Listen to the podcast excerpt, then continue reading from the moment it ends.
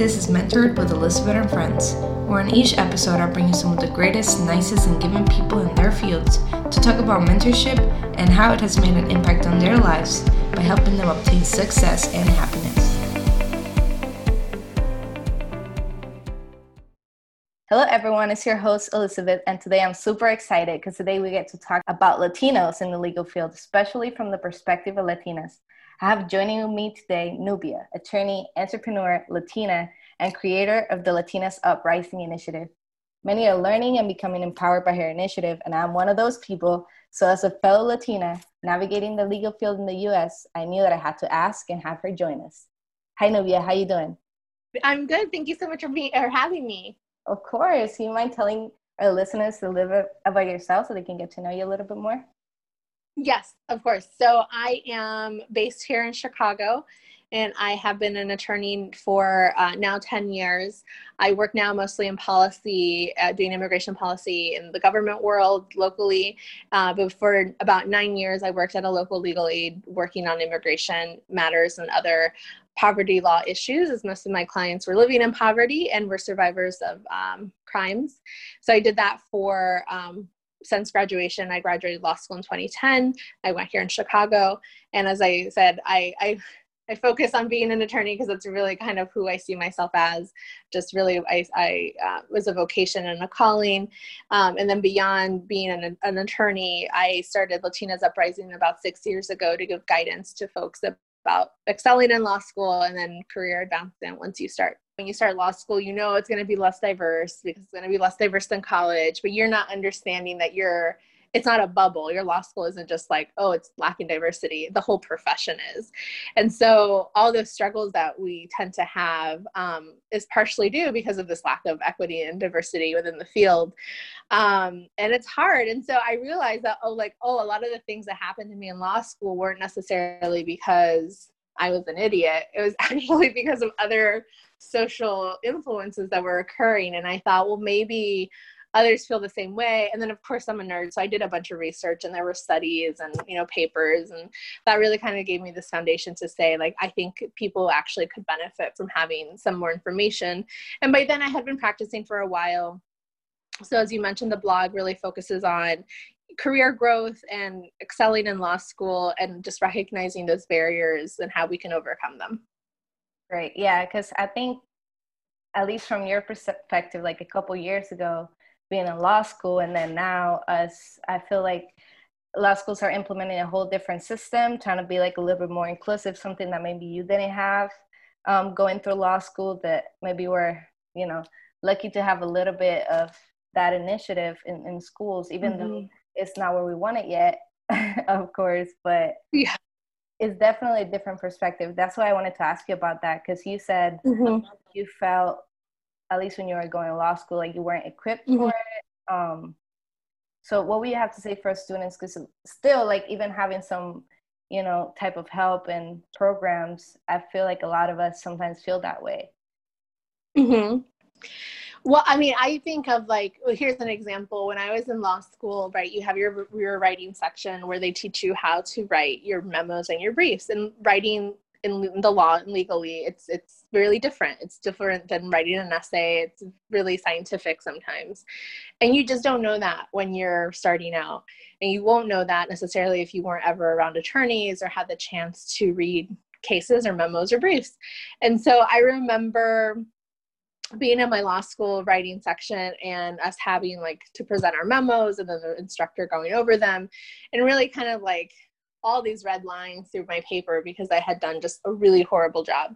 And the guy next to me, not only had he done a really good job, job the the writing instructor like used his papers as example of like how you're exact this is exactly how you're supposed to write these wow. briefs and how good of a job he did with his you know intersection of the opinions in the case and all of this. And i'm just like wow this guy is like a genius. He knows exactly what he's supposed to do. And i'm here and i can barely put two sentences together. And uh, you know so like that really impacts your self-esteem. But then what i didn't know at the time and i didn't find out until graduation was that to that guy's benefit, his dad was a lawyer.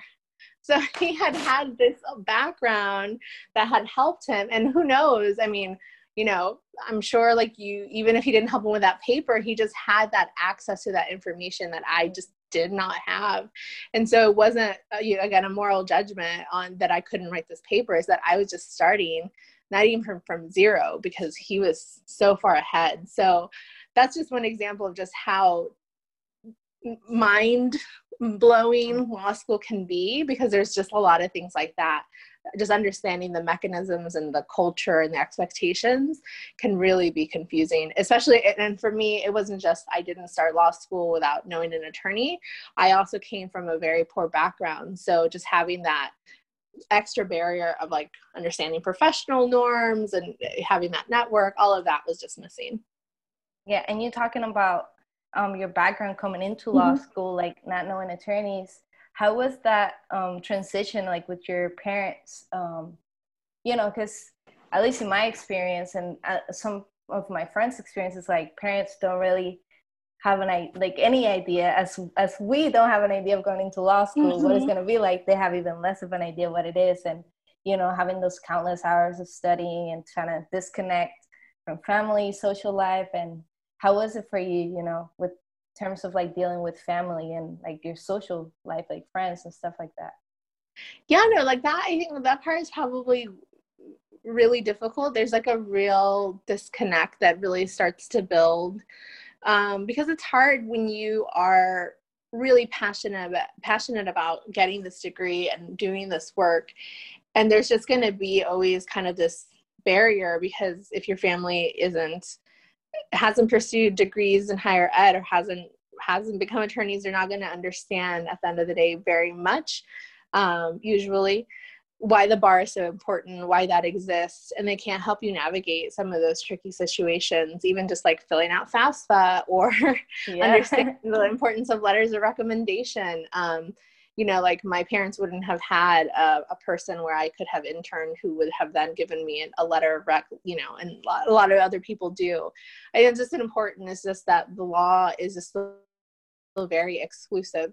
Um, so it's a hard field to, to get into for the most part. But I, yeah, I think in terms of family, that is always just to me the, um, and I see it sometimes too with, with my readers, it's just a very like sad I mean, it's not like morose. It's it's you know yeah. people get over it, but it is hard to when you're studying for the bar and, and folks and family helps as much as they can, but it's difficult when you know you understand that they just don't get it, mm-hmm. and, and, you're and it's no no one's fault, but it's just you just won't have that same support than someone who's been through it who can tell you, "Gosh, this is difficult, but you can you can do it." You know, it's just tough. Yeah, it's just tough, and like recently now with the whole you know COVID situation, I feel like it impacted at least our community in a whole different level because you know mm-hmm. a lot mm-hmm. of students went back to their family home or you know come back and stay with their parents so being in class or having to study for finals is a whole different dynamic than just you know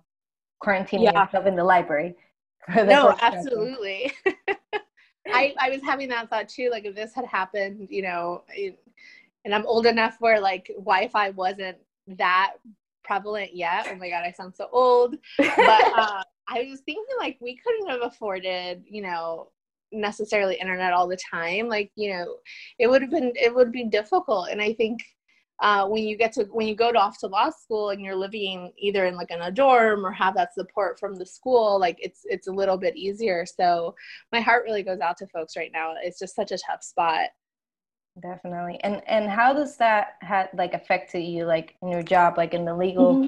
field like with the whole covid situation at least in your experience how did that mm-hmm. affect you how have you dealt with it really yeah well i mean i think certainly it is uh at the beginning especially i think now we've kind of gotten to a pattern and things are a little bit you know practicing social distancing but right at the beginning of course it was so scary i also have asthma so like that unknown of just like what's going to happen and then my job currently it's, it's very forward facing so even mm. in the big like in the middle of march before the shutdowns really happened i had been going to large community meetings and wow. so right at the beginning, I was like taking down the days. Like today's the day I get the COVID symptoms. So I was. Terrified. Oh, like I can't, I can't deal with that stress. Yeah, no. So it certainly was super stressful, and then I am very lucky now in the sense that like I I have a steady job. I am I'm salaried. I'm I'm good uh, in that sense, and so I can work from home. And I know many folks, family included, who just don't have that ability, and it's it's nerve wracking in that sense because I'm worried about their health. I'm worried about what it means. Um, so it is just this disease has not been um, easy on anyone, but we can see the impact it's had on Latinos, especially, and it has just. Uh, really, really impacted us in various negative ways. Definitely. And you mentioned how, um, at least for, you know, you've transitioned like different jobs already. So mm-hmm. you have that experience. And at least for um, people in our community, like Latinos, you said that you didn't know any attorneys going into law mm-hmm. school and and you still had to manage to get those letters of recommendation and mm-hmm. getting those internships and jobs so what would be like some of those like key like key things mm-hmm. you would do like to get those internships or to get that job or that you would tell other like law students or recent grads because you know a lot of people have graduated now with the uncertainty of the bar but at some mm-hmm. point they're going to go in the field so what would you say about that yeah no i mean i think uh so I, uh, let's just start. When I was first applying for law school, like I said, I didn't know any um, attorneys, but I did know recent college graduates from my school who had just started law school. And out of kindness, they kind of gave me pointers, mm-hmm. um, which was just so, so nice of them and really kind of like at least helped me, you know, guided me in the right way. And so I think for sure, if you have that capacity, regardless of wherever you are in station in your life, if you have the ability to like help the people that are right behind you, that certainly uh, can make such a difference. Um, so that was really what helped me the most to get like my feet into law school.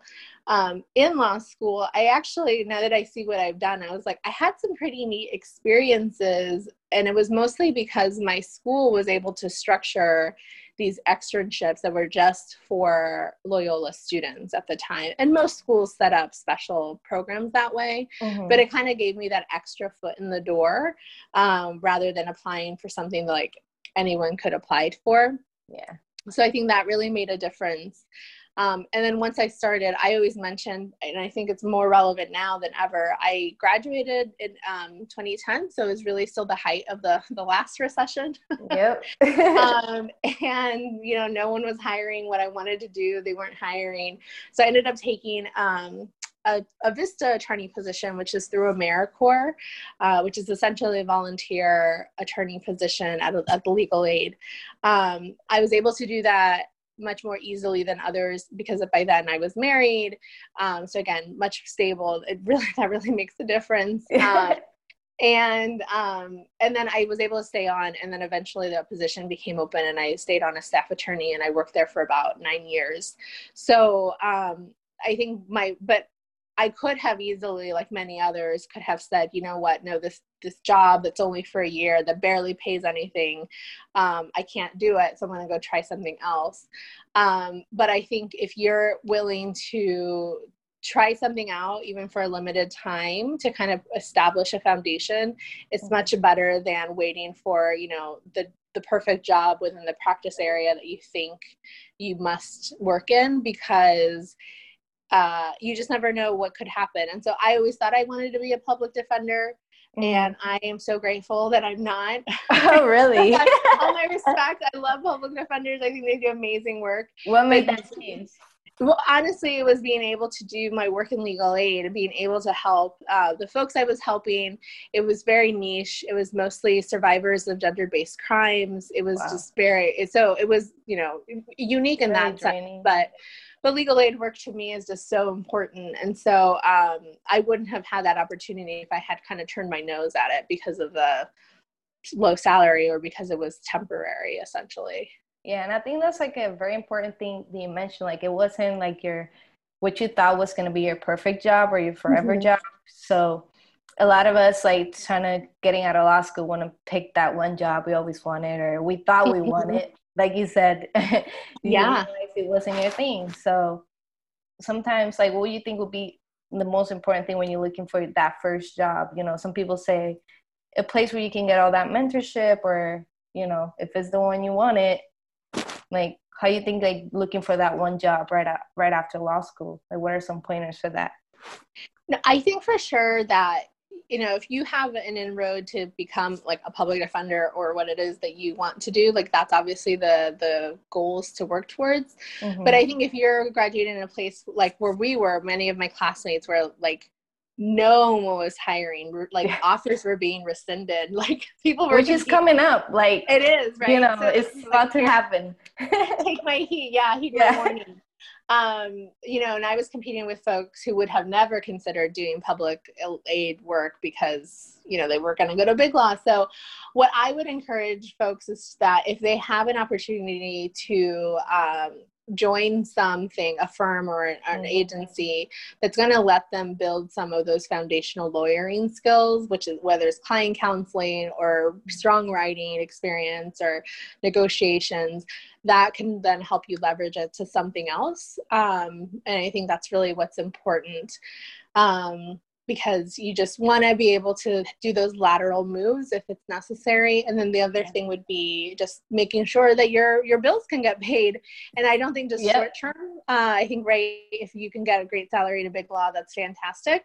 I've always stuck with public interest because i'm in that 10 year loan forgiveness program. We'll see oh, if it's yeah. real as a racket but um you know that has also like limited me. But if if you're able to do that and it's going to pay off your loans in a set amount of years you know you might as well stay the course if, mm-hmm. if that works for you. So i think those are probably the two bigger um, things to consider. Definitely. And and you mentioned how you know you're right at a law school you were able to find this one for like the foundations that you mentioned what would you say were some mm-hmm. of those strong foundations that helped you moving along for the next job or you know just putting yourself out there in the market yeah. later on right yeah so um i so i stayed at my old firm for nine years but i i advanced uh pretty steadily um i ended up being a supervisor by the time i left so i was wow. I, and the reasons i was able to get those essential promotions um was because you know, I just really made sure that I showcased myself as a leader. And again, this is like kind of shutting off all those uh, self esteem issues that law school kind of inflicts on you. Mm-hmm. And I think it helped mostly because the clients that I was serving were very much people who could have been my family. Like, to be frank, yeah. they could have been my mother, they could have been my aunt. Um, so that was helpful because obviously it made me uh, I, I, would like to think that regardless of who my client is, I'm always going to go, you know, 110%. But I really felt a deeper connection because I understood so much more when they explained their situation. So that was helpful because, again, I felt like I could showcase leadership with doing really excellent legal work.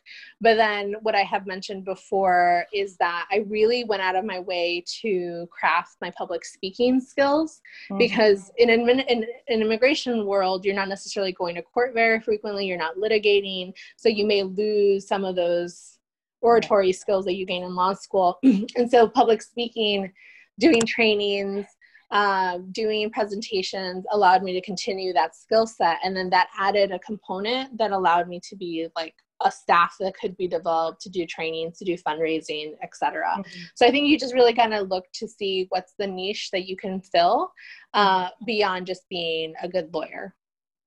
Definitely yeah um, yeah like if you weren't litigating i mean that makes sense.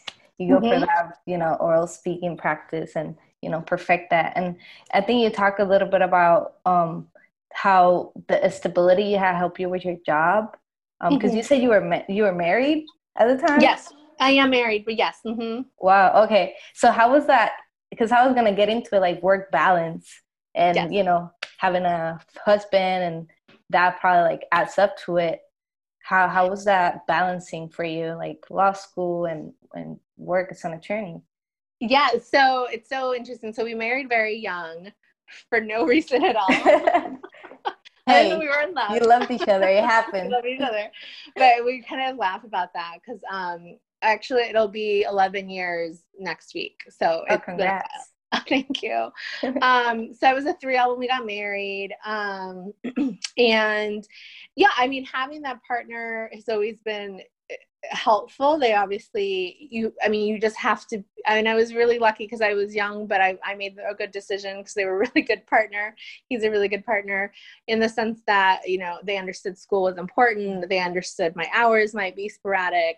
Uh, good line of communication when finals and bar exam and all of this comes up to not expect. And I was, and I was frank, like, you know, it's bar exam time. I'm not to I'm not going to make you dinner. Like, I'm sorry. Yep. And, you know, obviously that's something that they understood.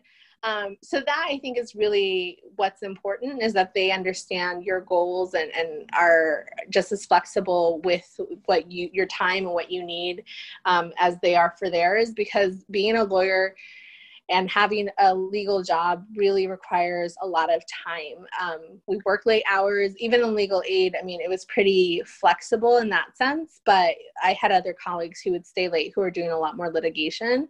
So just understanding that, like, it can't all fall to you to do everything else. And then here's the real tea. Um, uh, here, spill it. is that pretty soon after I got my first like full time salary job, and he had a full time salary job, we uh, went in on having someone who would come and clean the house once a month. Oh. And frankly, having that like stress of like I'm cleaning all the time, and it's based on gender, and you're not cleaning, and having all that like drama lifted out of the relationship, mm-hmm. uh, really, really helped. And so I think if there's ways for you to outsource things, yeah. um, that's really helpful and frankly like we didn't tell anybody about it because it was like almost like embarrassing or like what's people gonna think? But like it's now thing. Like of course you should. Everyone listening you know you gotta outsource a couple yeah, you have things. to outsource whatever i think you can if you're able to swing it and because it just that really just lifting up because what i notice in, in relationships often is that tension of no someone's not doing what they consider their fair share uh, which can fester and so that's my little spiel on like work life balance is that someone else has to balance that for hey y'all heard it that's the tea that's the tea all right so we're gonna start wrapping up because I don't want to keep it longer than than than we scheduled and take up your time. No problem. Yeah. Um, I just want to say like I really appreciate you. I don't think feel for you to be here. Like I love not only like you guys, this is a Latina like attorney, like empowered entrepreneur, you know, with Latinas Uprising Initiative. And, you know, I just want to let you like tell everyone where they can find you, like your page, like how can they get involved with Latinas Uprising? Yeah, absolutely. Thank you so much. So I if you if you go to latinasuprising.com, that has six years worth of um, articles on career growth, on getting into law school, on what you should do when someone says a weird comment in your course, like all of those things. We try to really delve into uh, being a happy, healthy, empowered Latina lawyer. So go to latinasuprising.com. And then certainly we're on most of the social media platforms, but Instagram is really where it's at. We have a really beautiful community there that's very active and supportive and shares information with one another. So give me a follow. And um, always feel free to reach out if you have questions. Just I'm a DM away, basically. Definitely. Like you guys, like I follow the Instagram account. You know, like it's so much like good information out there, and like she said, I literally just DM'd her. I was like, Will you be willing to be in the podcast? And she was like, Yep, let's do it. So everyone just check out the blog. Like she said, she has good information in there. And you know, sometimes we don't have that one person to go ask, like mm-hmm. be in the position we're in and having those resources that we could just read about it. Like Nubia already went through it. Mm-hmm. Why we can't just learn from it. So yeah you know, I can't wait to see what's next with Latinas Uprising. And thank you so much for being here. No, thank you so much for having me. Of course. Thank you for listening and supporting. Don't forget to like, share, and subscribe. Let's help uplift each other. This is Elizabeth from Mentor.